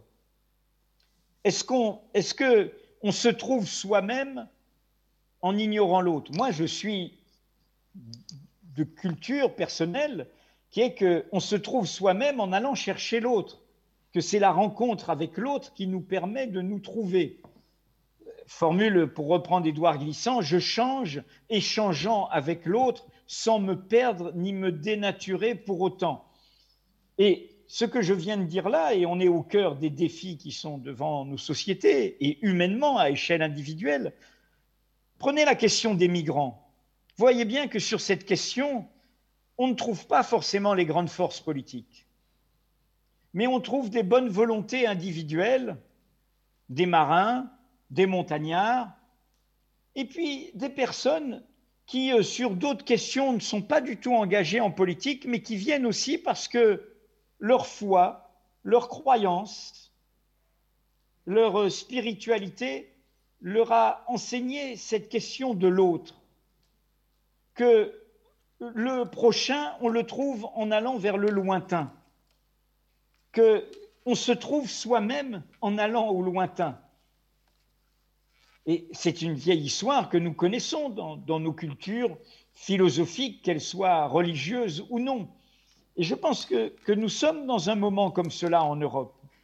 Nous l'avons bien vu, euh, Madame Merkel, pour moi, et quel que soit ce qu'on pense d'autres aspects de sa politique, dans la crise des réfugiés et du drame syrien, c'est elle qui a parlé. Et c'est elle qui a dit ce que tous les dirigeants d'Europe auraient dû dire. Elle a dit, c'est notre devoir, on doit accueillir. Et l'Allemagne a accueilli un million. Et ces personnes vivent en Allemagne. Je peux en témoigner. Ma fille, excusez-moi de toutes ces confidences personnelles, vivait à Berlin et mon petit-fils a grandi avec un jeune Syrien qui aujourd'hui a la nationalité allemande et qui était arrivé et ils ont répondu à l'appel d'Angela Merkel. C'est la dame qui venait faire le ménage qui leur a dit, mais vous savez, il y a une chambre libre chez vous. Vous pourriez en accueillir un. Et donc, Madame Merkel a réussi à mobiliser la société. C'est de ça dont nous avons besoin aujourd'hui. Nous avons besoin de cette hauteur-là. Et elle n'est ni de droite ni de gauche. C'est une hauteur de principe essentielle aujourd'hui. Et nos temps troublés ont besoin de cela pour que nous soyons nous-mêmes rassurés. Merci Edwy Plelen. C'était presque une réponse qui ressemblait à une conclusion pour notre soirée.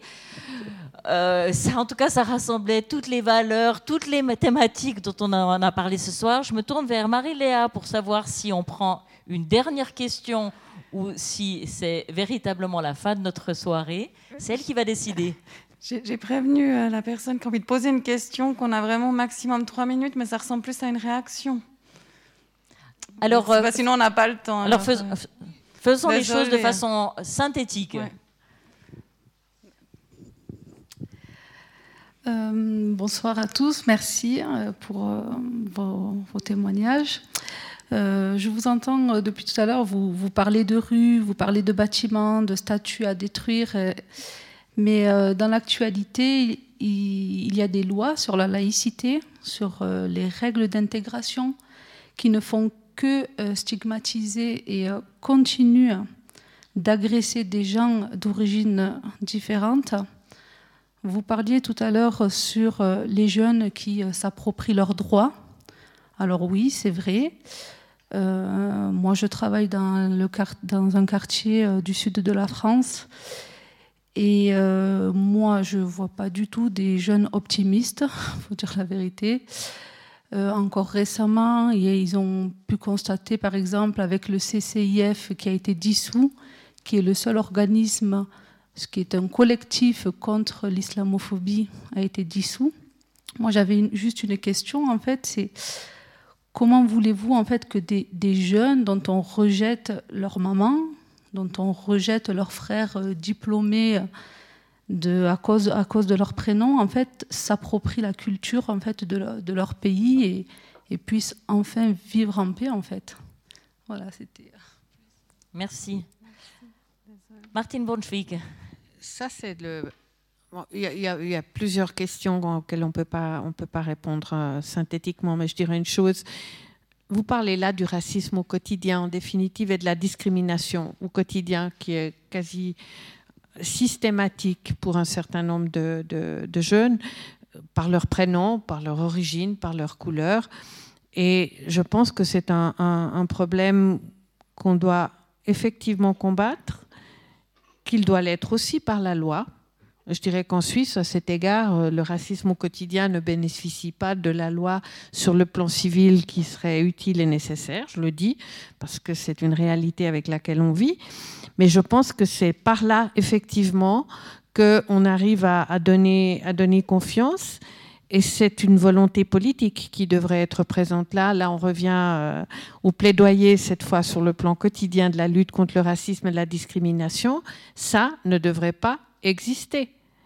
Et je pense que c'est la volonté politique qui manque, et la volonté politique de l'appliquer et de donner, y compris aux administrations, qui sont parfois aussi euh, productrices de, discrimination sans en être conscientes, ou sans en être consciente, de faire le nécessaire pour que ceci ne se produise pas ou ne se produise plus. Mais là, c'est un très gros travail.